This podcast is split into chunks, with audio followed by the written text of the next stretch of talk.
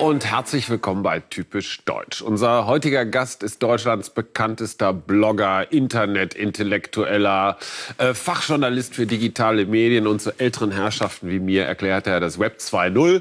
Dabei war seine Mutter schon drei Jahre vor ihm im Internet. Herzlich willkommen, Sascha Lobo. Dankeschön. Schön, dass er da ist. Nur wenige deutsche Promis haben mehr Follower bei Twitter und weil das die neue Aufmerksamkeitswährung ist, bezeichnet ihn die Wochenzeitung Die Zeit als König der digitalen Gesellschaft. Äh, ja, mit seinem Reich äh, hat er noch ein bisschen Schwierigkeiten in Deutschland. Hier ein Schwellenland in Sachen Internet, sagt Sascha Lobo. Mit ihm spreche ich über Power-User, über Punk-Personenkult und über das Leben in Deutschland. Ja, schön, äh, dass wir hier zusammensitzen. Ist ja so ein altes Medium, Fernsehen. Ne? Wie lange gibt's das noch? Das dachte ich auch immer, dass Fernsehen alt sei, bis ich es mal gesehen habe. Das war äh, zwischenzeitlich irgendwie abhandengekommen. Ähm, und dann habe ich gemerkt, Fernsehen ist nur so alt wie die Leute, die da drin sind. Und insofern sehe ich da durchaus noch Hoffnung. Aber was ich noch spannender finde, ist, dass das Fernsehen und das Internet viel mehr gemeinsam haben, als ich früher dachte. Und zwar hauptsächlich das Gefühl, man ist irgendwo dabei. Und zwar genau jetzt. Dieses Echtzeitgefühl, das gibt es im Internet und im Fernsehen und sonst fast in keinem anderen Medium. Und das finde ich eigentlich ganz spannend. Aber was neu ist, früher als äh, ich in ihrem Alter war, eigentlich duzen wir uns. Sollen wir das so machen jetzt Ja, ja, digital? Ja, uns okay. Also als ich in deinem Alter war, noch so knapp über 20, da hat das Fernsehen noch so den Tag strukturiert. Also um 19 Uhr kamen die Gut, in Nachrichten. den, in den 50er Jahren war das einfach auch eine andere Veranstaltung. Ähm, was stimmt, ist, dass das Fernsehen sich natürlich verändert, wie jedes Medium.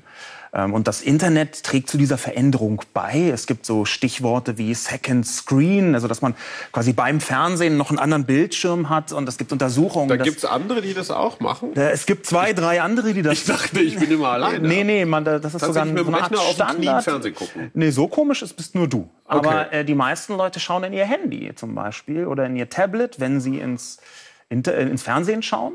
Und da gibt es also irgendwie so eine Art Symbiose zwischen Mhm. Internet und Fernsehen. Und auch hier ist Deutschland weltführend in der digitalen Verkrampftheit, weil ähm, das hierzulande noch in den Kinderschuhen ist. Dieses Begleitende. Ja, da ist dieses zu zwei Dinge gleichzeitig machen. Das ist, das fühlt Darf sich in man Deutschland- nicht, ne? Das fühlt sich zum, in, in Deutschland zumindest ist das äh, nicht ernsthaft genug. Ja? Also das Nebenbeiartige des Internets und des Fernsehens, das ist in Deutschland dann entweder richtig oder gar nicht. Das ist ja hier so eine beliebte Haltung. Ähm, und also kann man nicht gleichzeitig im Internet und im Fernsehen sein. Und ich glaube, das ist einer der Gründe, warum, warum das hier noch nicht so verbreitet ist. Wir sind ein Schwellenland in Sachen digitaler Entwicklung. Wir sind ein Schwellenland in, in Sachen Internet und Social Media. So habe ich das formuliert. Und das Social ist- Media, kurz erklären, alles, was äh, soziale Netzwerke sind, Facebook, Ja. Twitter und so weiter. Die sozialen Medien, könnte man auf Deutsch sagen, das sind die vielen Plattformen, wo man als normaler Mensch ins Internet schreiben kann und selbst veröffentlichen kann und sich mit anderen Menschen vernetzen kann. Das sind die sozialen Medien. Und das ist ein Großteil des Internets. Das, das ist Facebook, das sind Blogs, das ist YouTube, das ist natürlich auch Twitter. Da kann jeder reinschreiben oder mehr oder weniger jeder. Ähm, und das sind die sozialen Medien. Und äh, diese, dieser Bereich, soziale Medien und Internet, ganz eng miteinander verwachsen heutzutage, da ist Deutschland tatsächlich ziemlich weit hinterher.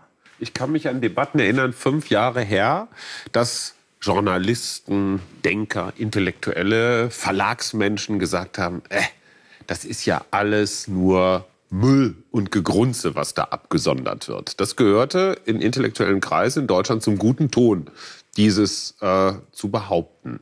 War das in anderen Ländern auch so? Ich kann da nur für den englischsprachigen Raum wirklich reden. Und da gab es von Anfang an eine intensive Debatte, natürlich, und die gibt es auch noch heute, darüber, ob das Internet jetzt bessere oder schlechtere Wirkungen hat. Ähm, aber mir schien es so, als sei in Deutschland die Standardhaltung erstmal eine ablehnende gewesen. Als sei es so, dass der Status quo, egal wie er ist, um jeden Preis beschützt werden muss. Und diese Haltung, die ist wirklich sehr typisch deutsch.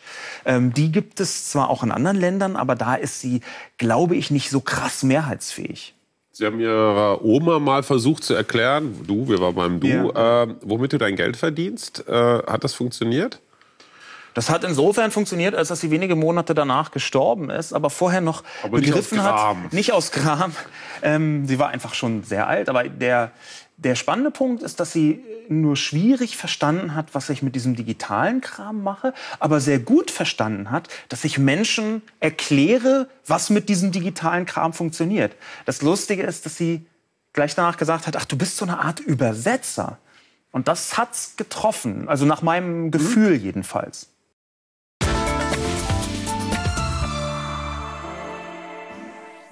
Jetzt wollen wir mal einen großen historischen Bogen schlagen. So das Berlin vor dem Mauerfall. Das war so die Zeit von, ja, von Punks und von David Bowie und von, oh, was kostet die Welt? Wer keine Lust hatte, zur Bundeswehr zu gehen, war hier in Berlin. Du bist auch aufgewachsen in dieser Zeit und man hat das Gefühl, so ein bisschen die Start-up-Szene jetzt 20, 30 Jahre später ist so ein bisschen ähnlich, so ein Hoffnungsort, Verzweiflungsort, Punkort. Stimmt das oder ist das totaler Unsinn? Also das ist für deine Verhältnisse relativ sinnvoll, was du gesagt hast. Mhm. Und insofern, ja, diese Aufbruchsstimmung, die man merkt, die hat, die, die hat schon was Berlin-typisches. Ich habe mich da versucht, auch so ein bisschen historisch mit zu beschäftigen. Es gibt ja diesen wahnsinnig äh, äh, klugen Spruch von Tucholsky, dass Berlin dazu verdammt ist, immer zu werden und nie zu sein. Und das hat, das stimmt. Da ist immer eine Aufbruchsstimmung, man kommt nie, niemals an. Ja? Und das war schon ganz lange so, offenbar in den 20er, 30er Jahren äh, und dann in den 70er, 80er Jahren äh, auch wieder. Äh, und heute ist das eben mit so einer digitalen Komponente. Ich finde das eigentlich ganz spannend. Weil Aber man wird nie fertig. Fertigsein ist auch überschätzt, ehrlich gesagt. ähm, der, der Weg ist ja noch viel wichtiger, als das irgendwann ankommen und setteln und dann da sein und ach, dann ist man da und denkt, okay, aha, so war's also. Also der Weg irgendwo hin, der hat mit Hoffnung zu tun und Ankommen hat bloß mit erschöpft hinsetzen zu tun. Insofern finde ich das völlig legitim. Das heißt, dass du dein Diplom in diesem Februar nach 29 Semestern schon geschafft hast, äh, ist eher spießig. Ne? Das, ja, das, also das ist tatsächlich können. so. Im Beitrag wurde ja noch gesagt Langzeitstudent. Das stimmt seit Februar 2013 nicht mehr. Da habe ich mein Diplom in Gesellschafts- und Wirtschaftskommunikation bekommen. Eines der ganz großen Hoffnungsfächer Eines dieser der Republik. Ganz großen Hoffnungsfächer der Republik. Und ich habe es trotzdem studiert. Und tatsächlich ähm, war das so ein bisschen auch ein Erwachsenwerden dann mit 37 oder 38 Jahren, so alt ich halt gerade bin. Und da, ähm, Note? 1,3 ist die Note, mhm. was für die Verhältnisse damals an der Universität der Künste fast ein Ausfall ist. Also die meisten Leute hatten 1,0 äh, und die ganz besonders dämlichen 1,5 und ich bin direkt dazwischen. Vielleicht mhm. auch da wieder so zwischen den Fronten als Übersetzer. Man weiß es nicht. Ähm, wie sich das für Berliner Verhältnisse gehört, äh, ein multikulturelles Kind, Trennungskind, Vater ist Argentinier, deswegen der Name Lobo. Mhm. Ähm, gibt es noch Kontakte? nach Argentinien? Ja, also mein, mein, mein Vater sehe ich sehr oft. Der wohnt auch in Berlin so. ähm, und ist auch in Berlin geblieben die meiste Zeit. Meine Eltern haben sich halt irgendwann getrennt. Ähm, aber es ist tatsächlich ein, ein spannendes Erlebnis, weil ich äh, mit 33 Jahren am Cottbusser Tor in einem Auto saß und Radio gehört habe, also mit 33 Jahren, Nachrichten höre und in den Nachrichten liest der Sprecher die Definition vor von Menschen mit Migrationshintergrund. Und zwar die offizielle amtliche Definition nach dem Statistischen Bundesamt. Und in der Sekunde, wo er das vorliest, wird mir zum ersten Mal in meinem Leben klar, dass ich ein Mensch mit Migrationshintergrund bin. Ich habe mich immer noch viel deutscher gefühlt als die meisten Leute um mich rum, weil ich besser verstanden habe oder zumindest glaubte, besser zu verstehen, wie die Gesellschaft funktioniert. Und dann merke ich auf einmal, mein Vater ist nicht in Deutschland geboren, der ist erst mit 30 Jahren nach Deutschland gekommen. Und das ist dann schon ein Migrationshintergrund. Und das ist ein Migrationshintergrund. Ach, und das gilt nicht nur für Eingewanderte. Das gilt nicht nur für Leute, die hierher gekommen sind, sondern das gilt auch für Leute, deren Eltern hierher gekommen sind und die dann hier geboren sind. Und das sagt eine ganze Menge über Deutschland aus, dass man also erstmal nachfragt, sind dann auch die Eltern und vielleicht auch die Großeltern schon äh, beurkundete amtliche äh, geborene Deutsche und wenn dann, dann ist man auch Deutsch und hat nicht bloß einen Migrationshintergrund. Und dieses, diese, diese Erkenntnis war ziemlich äh, prägend für mich. Was, was hat das mit dir gemacht? Fühlst du dich jetzt auf einmal anders? Nee, ich fühle mich überhaupt nicht anders, aber ich nehme die, den Rest der Welt anders wahr. Ich nehme auch die Debatten anders wahr. Ich nehme auch diese totale Pfeife namens Sarrazin einfach natürlich völlig anders wahr. Ein sozialdemokratischer Politiker, der findet, der dass man zwischen Thilo Sarrazin dem ist ja Deutschen nicht, und dem Rest irgendwie trennen sollte. Thilo Sarrazin ist ja nicht sozialdemokratisch, sondern hat bloß ein Parteibuch der SPD. Da würde ich noch einen äh, Unterschied machen. Ähm, aber äh, tatsächlich ist diese Diskussion darüber, was ist Deutsch, was ist nicht Deutsch, wer gehört dazu, wer gehört nicht dazu, die ist eine, die wir ganz dringend führen müssen. Aber, Sind wir da nicht schon aber, drüber weg? Nein, eben gerade nicht. Weil noch so viel Blut und Boden da drin steckt und so wenig Haltung und Kultur. Mein Sohn ist 19, der kann mit Blut und Boden überhaupt gar nichts mehr anfangen. Ich aber glaub, der, kennt diesen, der kennt diesen Begriff Migrationshintergrund. Und ja, aber er lacht, er weiß es ist ihm egal. Ja, dann gehört er aber zu den wenigen, für die das nicht prägend ist. Weil Migrationshintergrund ist, wenn man das so übersetzt, eigentlich ein schönes Wort dafür, deine Eltern sind nicht hier geboren. Und diese, diese Ansage, ja, die auch so ein, so ein verstecktes und verschämte Annäherung daran ist, wo jemand geboren ist, die kommt aus einer ganz alten und äh, sehr ekelhaften Ideologie heraus. Es gibt noch so eine Tradition, die sehr deutsch ist, das strikte Trennen zwischen Arbeit und Freizeit. Ja. Ne? Also das, die Kernarbeitszeit ist auch so ein schönes deutsches Wort. Ja. Äh, du hast vor, es schon, naja, äh, sieben, acht Jahre her das Buch geschrieben, wir nennen es Arbeit. Äh, so ein kleines Evangelium der sogenannten digitalen Bohem, Leute, die lange schlafen, viel feiern, gelegentlich mal ein Projekt klar machen, äh, davon träumen, irgendwann dann auch mal so eine Art Facebook zu erfinden. Äh, da gehen Arbeit und Privates komplett durcheinander oder wie muss man sich das vor? Wie, wie erklärt man das seiner Oma? Wenn man das seiner Erkl Oma erklären wollen würde, dann würde man anfangen mit einem alten deutschen Sprichwort. Man kann ja quasi Deutschland komplett erklären in Sprichwörtern. Und man würde dieses Sprichwort nennen, äh, Schnaps ist Schnaps und Dienst ist Dienst. Und der frühe Vogel fängt den Wurm. Das ist mir nicht bekannt. Okay. Aber der, äh, tatsächlich gibt es in Deutschland diese sehr strikte Trennung. Und die ist auch irgendwie in den Köpfen drin. Das ist E-Musik und das ist U-Musik. Und das hat nichts miteinander zu tun. Das ist seriös und das ist Humor. Und wir dürfen es nicht miteinander vermengen. Und wer lustig ist, ist lustig. Und wer nicht lustig ist, der muss was Ernstes sagen. Diese seltsame, diese Trennung, die meiner Meinung nach aus so einer Art Unsicherheit rauskommt. Wir haben es halt gern ordentlich. Äh, ja, aber wer ist wir? Da fängt es ja schon an. Ja, wir aber, ohne Migrationshintergrund. Ja, genau. Ähm, aber dieses äh, zu erklären, Dienst ist Dienst und Schnaps ist Schnaps. Und dass das in eine sich ständig verändernde, pulsierende Zeit nicht mehr so reinpasst. Also mehr das, Saufen bei anfangen. der Arbeit wäre dann das neue Sprichwort. Das haben ja nicht alle die gleichen Jobs wie du, wo das problemlos möglich ist, weil die Leute hinter der Kamera auch alle betrunken Gleiches sind. permanentes, permanente Party, ja. Ja, das ist, das ist ja auch Wodka. Die Gäste ne? haben Wasser. ja, ja. Aber was, was ich spannend finde, ist, dass die Technologie da in meine Richtung arbeitet. Also diese Vermischung von äh, Privatleben und Arbeit, die kann man ja erstmal wie eine gute deutsche Gewerkschaft für die schlimmste Katastrophe halten, die auf diesem Planeten existiert. Ja, dass die Leute noch am Abend da mit ihrem Blackberry sitzen. Aber ich glaube, dass es auch umgedreht eine große Chance gibt, nämlich wieder zu entdecken, dass die richtige Arbeit mit den richtigen Leuten auch eine Freude sein kann und fast eine Art Freizeiterholung. Ja, und das ist eine These, die man natürlich in einem Land, das zwischen Arbeit und Schnaps strikt trennt, so äh, eigentlich nicht bringen darf. Ich merke aber, dass immer mehr Leute von ganz alleine, und zwar genau durch Technologie, anfangen, das so ein bisschen zu vermischen. Und ich finde das nicht so schlimm.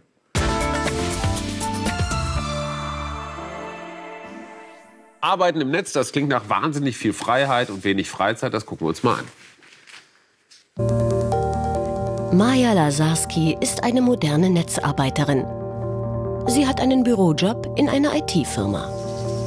Nebenbei verkauft sie Selbstgemachtes über eine Internetplattform.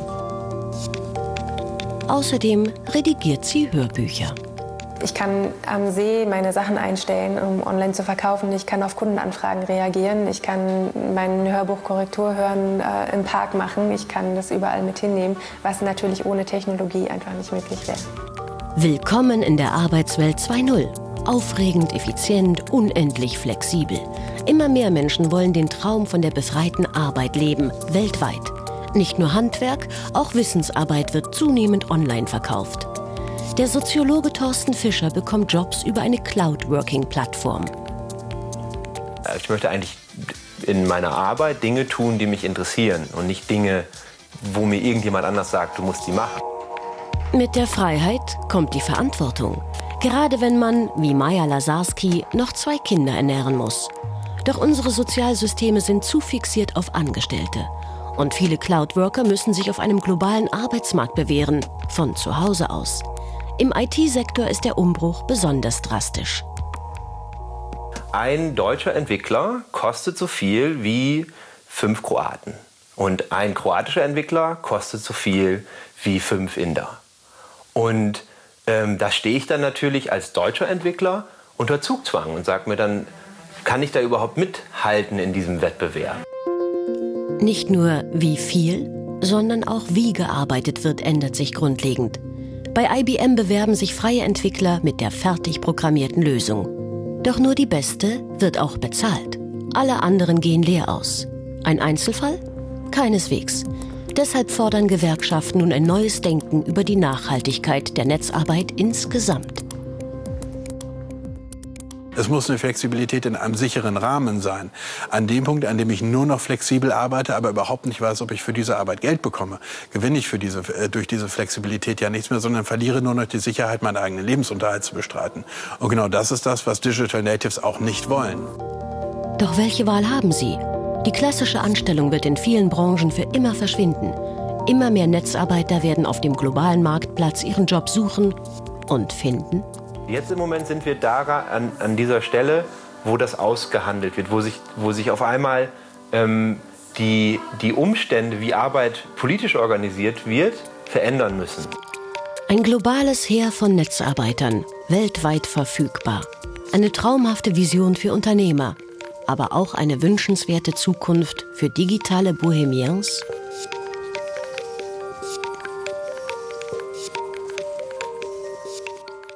Ja, es klingt so schön. Ne? Man sitzt zu Hause und arbeitet ein bisschen und kriegt von irgendwoher mal so ein Projekt und ah, denkt sich, Mann, was ist mit den sozialdemokratischen Errungenschaften wie Rente, Krankenversicherung, Arbeitslosengeld und sowas?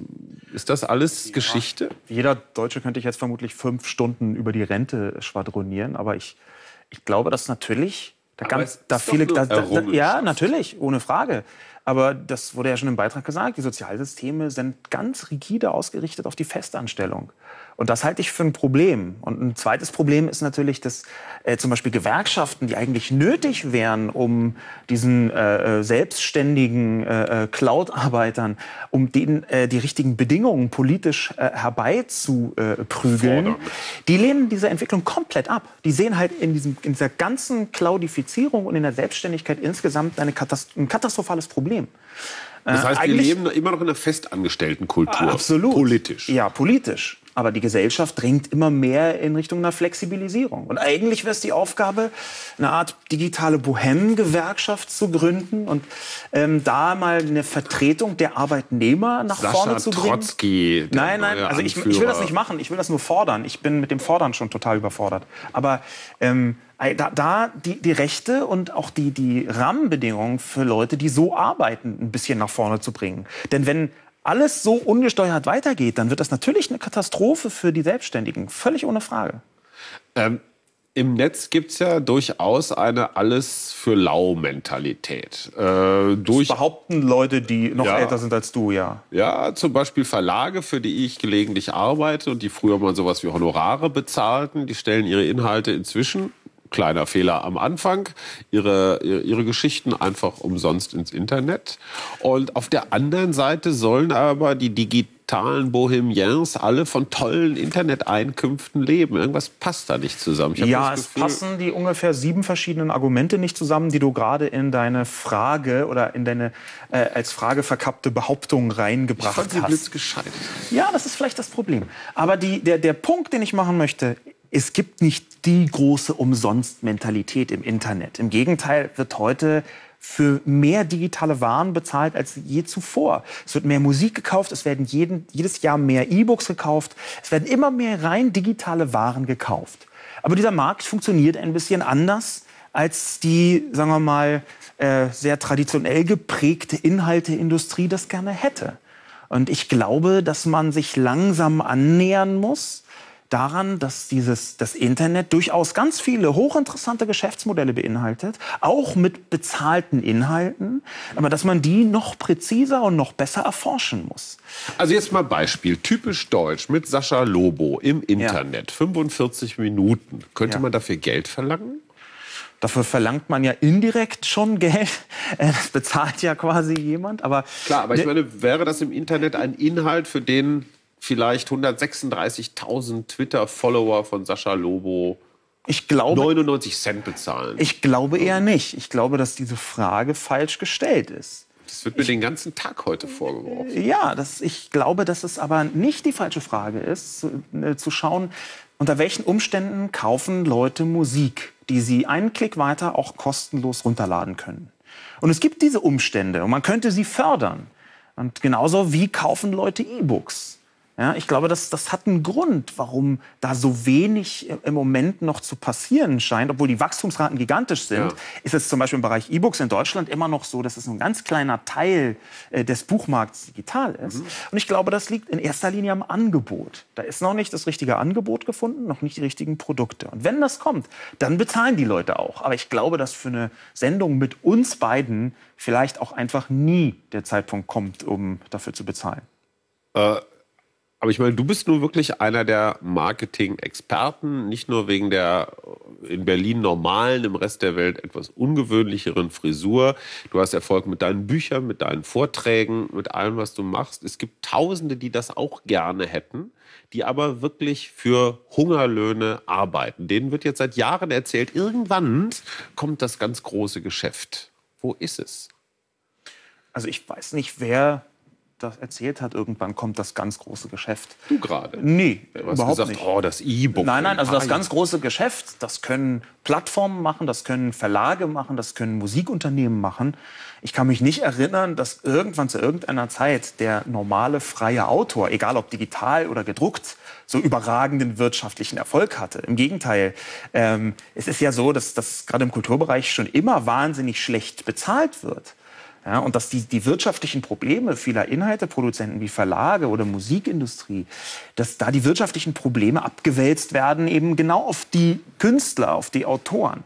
Ich glaube aber auch, dass das Internet eine Chance äh, bereitstellt, dagegen zu arbeiten. Ich kann aber jetzt nicht sagen, das ist das Rezept, so wird alles gut und übermorgen sind wir alle Millionär, weil ich glaube nicht, dass es das so gibt.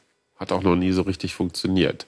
Äh, Sascha Lobo ist kein Geheimnis, steht eigentlich der SPD nahe. Äh, theoretisch äh, würde er besser zu den Piraten gehören. Eine ja, Partei, ein Zusammenschluss, äh, der eine Weile lang ganz erfolgreich war, aber im Moment eher kopflos durch die Gegend rennt wie einst Klaus Störtebecker. Äh, wir schauen uns mal an, was denn aus den Piraten bis heute geworden ist. Ein Rittergut in Leipzig, Anfang Februar 2013. 100 Mitglieder der Piratenpartei treffen sich in dem alten Gemäuer. Ihr Ziel? Schadensanalyse nach der Wahlschlappe im Bundesland Niedersachsen. Der verantwortliche Wahlkampfkoordinator war Till Zimmermann, gerade mal 19 Jahre alt. Jetzt muss er der erfolgsverwöhnten Parteibasis erklären, warum es die Partei nach dem Einzug in vier Landesparlamente in Hannover nicht geschafft hat. Es war ein dann doch ziemlich spontaner Wahlkampf. Wir haben ziemlich viel spontan agiert und die Planung gab es eigentlich wenig. Ähm, wir haben uns ein bisschen verfahren. Vor knapp eineinhalb Jahren begann der Siegeszug der Deutschen Piratenpartei in Berlin. Mit 8,9 Prozent zogen sie in das Abgeordnetenhaus der Stadt ein. 2012 folgen drei weitere Landesparlamente im Saarland, in Schleswig-Holstein und in Nordrhein-Westfalen. Das Versprechen der Piraten? Radikale Mitbestimmung und absolute Transparenz. Die Piraten haben es geschafft, dass eine Zeit lang ihre Themen thematisiert wurden. Dann sind allerdings durch vor allen Dingen innerparteiliche Probleme die Themen in den Hintergrund getreten. Die Partei als Partei ist in den Vordergrund getreten. Die Art und Weise, wie man sich mit Personen befasste, wie man diskutierte. Fehleranalyse nach dem tiefen Fall von 11 Prozent Zustimmung auf gerade mal 2 Prozent. Chaos, Richtungsstreitereien schlechte Pressearbeit. Das Ergebnis des Brainstormings im alten Gemäuer? Die Partei sollte vielleicht doch ein wenig werden wie die alten etablierten Parteien. Die Menschen in diesem Land wollen ja, dass die bestehende Politik auch herausgefordert wird. Deshalb wählen sie neue Parteien und das müssen wir viel stärker zeigen. Auch über Köpfe wie mich, denn äh, die Menschen wählen letztendlich Personen und nicht ähm, nur Papier. Für die basisdemokratischen Piraten wäre das ein radikaler Bruch mit ihren bisherigen Leitlinien. Bisher galt Themen statt Köpfe. In der Piratenpartei ist kein Vorstandsmitglied legitimiert durch seine Funktion. Er muss immer erst die Legitimation durch einen Mitgliederentscheid oder durch Mitgliederzuspruch herbeiführen. Und dann sind die Diskussionen vorbei, an der man sich eigentlich beteiligen wollte. Transparenz und Mitbestimmung. Dafür wollen die Piraten stehen. Doch im politischen Alltag wird daraus ein endloses öffentliches Geschachere um Namen und Posten. Also ich war echt froh, als die Piraten aufkamen. Ich dachte, Mann, die jungen Menschen, die ja sonst eigentlich immer so desinteressiert sind, die zeigen jetzt den etablierten mal, wo es lang geht. So, und Sascha Lobo in seiner grenzenlosen Analyse-Tiefe sagte, das ist die Burnout-Partei. Kaum sind sie erfolgreich, sind sie auch schon wieder kaputt. Kurze Analyse, was ist da passiert? Da sind eine Reihe von Dingen passiert mit der Piratenpartei. Ähm, das erste ist ganz einfach nachvollziehbar. Wer erstmal eine riesige Projektionsfläche ist, die verändern was, die schaffen es endlich, was hinzubekommen, der hat eine mindestens genauso große Fallhöhe. Das bedeutet, irgendwie haben die Leute gemerkt, da kommt gar nicht das, was ich mir davon verspreche. Das waren ja jetzt nicht alles irgendwie äh, äh digitale Bohemians, diese teilweise 11 Prozent, die die wählen wollen, sondern das waren Leute, die gesagt haben, die machen was anders, es kann ja eigentlich nur besser werden. Ähm, das hat viel mit, der, mit den Medienmechanismen zu tun und nicht nur mit den Medienmechanismen, sondern natürlich auch damit, dass die Piraten eine Vorlage vors eigene Tor nach der anderen gegeben haben. Und ich glaube, das äh, ähm, hat eine ganz tiefe Ursache, die in der Parteistruktur und in den Köpfen verborgen ist. Der Nerd ist ja für die Piratenpartei, was der Arbeiter für die SPD ist. Also quasi dieses, dieser Kern, der, der, der, der personifizierte Kern der Partei. Und ich glaube, die Leute, die die Piratenpartei geprägt haben, die haben so ein bisschen verwechselt, dass der Rest der Welt nicht, nicht mit verändert hat in, auf die Art und Weise, wie sie selbst das getan haben. Sie haben dazugelernt, aber sie haben nicht schnell genug dazugelernt. Ja, sie hätten eine Rolle spielen müssen, so traurig das auch sein mag. Hätten sie eine Rolle spielen müssen, um diese Projektionsfläche auszufüllen. Das Versprechen war ja die permanente direkte Demokratie. Über alles sollte immer kollektiv ganz schnell über die sozialen Medien abgestimmt werden. Nö, das war nicht das Versprechen. Das war einer der vielen Diskussionspunkte, über die die Piraten diskutiert haben und wo sie zwei oder dreimal gesagt haben, äh, wissen wir nicht, müssen wir noch diskutieren? Und das sah ein bisschen doof das, aus. Nee, ne? das war am Anfang wahnsinnig klug. Mhm. Für eine junge Partei ist das gut. Ähm, aber in Medien, als Medienmechanismus, ist das schwierig, weil das kann man fünfmal sagen zu einem Interviewpartner und dann fängt er an, sich was anderes zu suchen. Dann schaut er auf andere Dinge. Manchmal muss auch entschieden werden, ich sage mal Syrien oder sowas. Ach, das, da diese, das ist ja nur eine These, dass entschieden werden muss. Und ich, als Gegenthese habe ich äh, Angela Merkel anzubieten. Was muss entschieden werden? Man kann ja auch erstmal Wu-Wei, handeln durch Nichthandeln. Ja, das ist quasi dieses Prinzip, erstmal geschehen zu lassen und dann Aber irgendwie irgendwann wird bei den Vereinten Nationen abgestimmt. Und dann muss man dann sagen, dafür, dagegen Enthaltung. Ja, und wenn, wenn man Guido Westerwelle ist, kann man sich auch ganz einfach enthalten. Enthalten, aber, genau. Aber der, der, Weil die Mitglieder sind noch Das, das, das ist richtig. Prozess. Aber die Piraten standen, glaube ich, für etwas anderes, als sie selbst geglaubt, geglaubt haben. Sie standen eben für eine Veränderung, die irgendwie mit Internet und digital zu tun hatte. Und was sie versucht haben, ist eine Art Parteienmimikrie. Sie haben so schnell wie möglich versucht, äh, für jeden Menschen wählbar zu werden. Und das war im Prinzip die gegenteilige Bewegung von dem, wofür sie gewählt werden, äh, worden waren. Ähm, haben die noch eine Chance, die Piraten, oder ist das schon wieder Geschichte? Kann man, weiß man das? Kann man das fühlen? Also ich kann das raten. Ich kann da so ein sophisticated guess oder wie das heißt versuchen zu bringen. Und ähm, ich glaube, dass die Piraten noch eine Chance haben. Das hängt sehr stark mit, den, mit dem Personal zusammen. Mhm. Es hätte eine kleine Chance gegeben, auch praktisch ohne Personal oder um das Personal herum erfolgreich zu sein. Ähm, aber ich glaube, dass insbesondere mit der Wahl von Johannes Ponada ähm, so der eine, politische der Geschäftsführer, politische Geschäftsführer der Piraten, bekannt, dass er durch äh, der ist sehr äh, kontrovers ja. empfangen worden, auch bei den Piraten und vor allem außen. Ich glaube, dass der sich ein bisschen verkalkuliert hat. Also ich kann wenig über ihn persönlich sagen, aber die Rezeption in der Öffentlichkeit war schlecht bis schwierig. Ähm, und das hing damit zusammen, dass sein Gesellschaftskonzept ein bisschen zu weit von dem abschüss, also ein bisschen weit weg von dem, was Leute noch als akzeptabel halten. Wie man auch immer dazu stehen mag. Insofern mit den richtigen Personen, also wenn zum Beispiel so, so, so eine Art Goldgriff der Piratenpartei, zufälliger Goldgriff der Piratenpartei wie Marina Weißband. Wenn, wenn die in den Vordergrund rücken würde, dann könnte ich mir vorstellen, dass die Piraten zur Bundestagswahl noch was reißen können. Die wir hier auch schon in der Sendung hatten und die den Eindruck machte, als sei sie fürchterlich gestresst von dieser Partei. Das war einer der Gründe, warum ich versucht habe, so eine Diagnose Burnout-Partei Ja. zu bringen.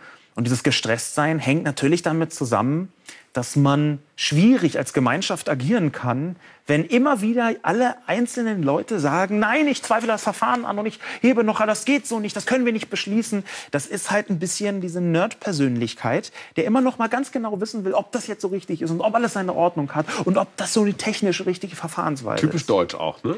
Auf eine gewisse Art und Weise ist der Piraten-Nerd der typische Deutsche des 21. Jahrhunderts. Ja. Der kleinen Gärtner des 21. Jahrhunderts. Herr Lauer, das ist ein Berliner Pirat, hat mit großem Getöse gesagt, oh, das ist mir alles viel zu aufgeregt, ich höre auf zu twittern. Äh, Das hat er dann, wie sich das gehört, auf, äh, auf Papier kundgetan in der Frankfurter Allgemeinen Zeitung. Äh, zeigt das auch so eine gewisse Ermüdung, äh, so ein Stress von diesen vielen sozialen Medien, dass man permanent gucken muss, was ist los, immer on. Ähm, mit so viel Followern und äh, Blogverpflichtungen, wie gehst du damit um? Einfach mal stundenweise abschalten, also ignorieren? Dass Christopher Lauer nicht mehr auf Twitter sein wollte, konnte ich sehr gut nachvollziehen. Das hängt für mich aber weniger an den sozialen Medien. Die haben noch mal ganz eigene Probleme, aber es hängt für mich weniger an den sozialen Medien, sondern an einer Mischung aus dem, wie er Twitter benutzt hat und wie er sich selbst präsentiert hat. Er ist eine sehr kontroverse Figur. Er mag es, auf den Schlamm zu hauen und Überraschung, dann spritzt es. Und das spürt man äh, auf Twitter ganz besonders deutlich. Twitter ist ein Medium, wo man den Menschen in die Köpfe reingucken kann und wie dort die halbfertigen Gedanken in alle Richtungen fliegen. Und wenn man dann ordentlich Stoff gibt, dann kriegt man auch ordentlich was zurück. Das muss man einordnen können. Und man muss es vor allem nach dem hunderttausendsten Mal, wo man als Depp beschimpft wurde, immer noch einordnen können. Und, und das ist schwierig. Und ich kann mir schon vorstellen, dass jemand wie Christopher Lauer ähm, da so eine gewisse Verletztheit dann auch irgendwann gespürt hat. Ältere Herrschaften wie ich finden das extrem beruhigend, dass diese jungen Menschen äh, dann auch irgendwann mal kapieren, es ist nicht die Zukunft der Welt, jeden halbfertigen Gedanken in die Gegend zu husten und dann auch nochmal, ist vielleicht auch typisch deutsch, aber so eine gewisse Genugtuung, es war nicht alles schlecht früher, als wir nur Zeitungen hatten. Also diese Argumentation von dir kann ich so gar nicht nachvollziehen. Äh, wenn das dein Friseur gesagt hätte, aber Ja. so. Ich, ich, glaube, ich glaube das nicht. Also ich glaube, dass man sehr, sehr gut debattieren muss und das ist ja auch Teil des Buchs, was ich da mit Katrin Passig geschrieben habe. Man muss Wir debattieren, man muss darüber debattieren, was so eine neue ähm, Kulturtechnologie wie das Internet, was die mit der Gesellschaft macht. Was sind die guten Folgen, was sind die schlechten Folgen? Aber wir lernen. Aber, noch. aber wir müssen das lernen und wir müssen es lernen wollen. Was und war dein größter Lernerfolg? mein größter Lernerfolg war in den letzten zwei oder drei Jahren sehr nah angrenzend an Christopher Lauer, dass ich einen simplen Spruch, einen Leitspruch gefunden habe für meinen Umgang, Umgang mit den sozialen Medien. Und? Der ist geklaut von einer Werbeagentur äh, und war das der erste Claim für diesen Kleinwagen Smart. Der, Ja. dieser, der Leitspruch heißt Reduce to the Max, also auf das Maximum reduzieren. Und genau so benutze ich die sozialen Medien für mich, mit der Öffentlichkeit. Ich reduziere das aufs Maximum. Ich twittere alle nur, nur alle vier oder fünf Tage. Aber wenn, dann so, dass es den größten Impact hat und den, die größte Wirkung hat. Ja. Die kreative Szene mit Geld, äh, was kostet die Mitgliedschaft am Tag? Ich glaube, das kostet, wenn man nur in Berlin Mitglied sein will, 1200 Euro im Jahr und weltweit, wenn man in allen so Houses Mitglied sein möchte, noch ein paar hundert Euro mehr. Aber Also das 100 ist dann London, New York, Miami. Miami. Ich, so genau kenne ich mich, weiß ich das Ah, jetzt auch also nicht. 100 im Monat, das ist so wie ein ordentlicher Fitnessclub. Das und den ist gibt's da, den ja. Gibt's da da gibt's noch einen Fitnessclub und da gibt's auch noch irgendwie ein Kino und was weiß ich noch alles. Und äh, insofern kann man das vor sich selbst rechtfertigen, wenn man unbedingt Und, Gründe und finden wenn will. ich da jetzt durch diese geschichtsträchtige Tür trete äh, und, und eine Krawatte umhabe und sage, Tag, ich würde hier gerne einen Kaffee trinken, was sagen die dann? Also ich weiß nicht, was sie bei dir sagen würden. Das hängt sicherlich auch noch äh, mit anderen Dingen zusammen als mit der Krawatte. Aber Mhm. eigentlich kommt man dann nur als Gast rein. Also, Also als man jemand, muss als, als, Mitglied man muss Mitglied sein oder und, Gast. oder Gast von einem Mitglied. Herr Lobo hat mich bestellt, So ungefähr. hat Vortritt gewährt. Und, und äh, da laufen dann so George Clooney, Madonna, Lionel Messi rum. Ich war, also ich bin in letzter Zeit nicht mehr ganz so oft da, aber als ich häufiger da war, also 20 Minuten nach der Eröffnung, als ich das noch für wahnsinnig cool gehalten habe, ähm, da äh, habe ich einmal Thomas Gottschalk dabei gesehen, wie er gefrühstückt hat. Hallo. Und das war für mich eine Offenbarung. Das war so wunderbar. Die Stelle habe ich auch äh, nie wieder. Naja, egal. Aber ist das dann tatsächlich so, man denkt sich, oh, da kommen die ganzen wichtigen, auch äh, äh, Social-Media-Leute zusammen, man macht da Business? Oder Äh, ist das eher Laufsteg? Wichtig und Social Media Leute, das sind Okay, zwei verschiedene und Geld, Planeten. und Geld also noch. Geld ist noch ein dritter. Investoren. Nein, also ich, ich kann schwierig sagen. Eine Zeit lang hatte ich den Eindruck, da seien vor allem äh, britische Touristen da und, und ein paar Leute, die so in der Modeszene äh, in, in Berlin rumhängen. Also man holt da jetzt nicht die Jobs. Ich kann, ich- also ich glaube eher nicht. Also ich, ich mag das Soho-Haus sehr gerne, aber ich glaube jetzt nicht, dass das der neue Club ist, der wie in London so quasi die Hinterzimmer der Gesellschaft, wo sich die Leute treffen, um den weiteren Verlauf der Welt zu bestimmen. Das ist es, glaube ich, eher nicht. Wir arbeiten dran. Du warst 14, als die Mauer gefallen ist. Äh, äh, war das so Haus vorher, nachher, diese geschichtsträchtige Bedeutung, war dir das klar? Nie zu keinem Zeitpunkt bis äh, ins Jahr 2001, glaube ich, ähm, als ich an dem Gebäude vorbeigefahren bin. Und äh, damals hatte ich eine Firma äh, in, in der New Economy und die war ganz am Anfang erfolgreich und dann irre unerfolgreich. Aber am Anfang erfolgreich und da dachte ich, wo könnte unser neues Büro sein?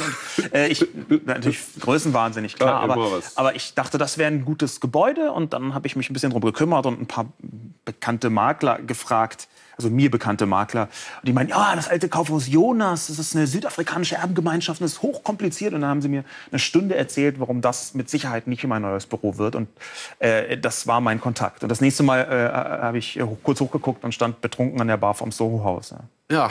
Ach, wer weiß, äh, du bist noch jung, eines Tages gehört es vielleicht doch dir. Zum Schluss kommen wir zu unserem knallharten typisch Deutschspiel. Wo bist du zu Hause, in Berlin oder im Internet? Im Sommer in Berlin und im Winter im Internet. Bloggen oder Twittern? Ähm, beides. Blogs oder Zeitung?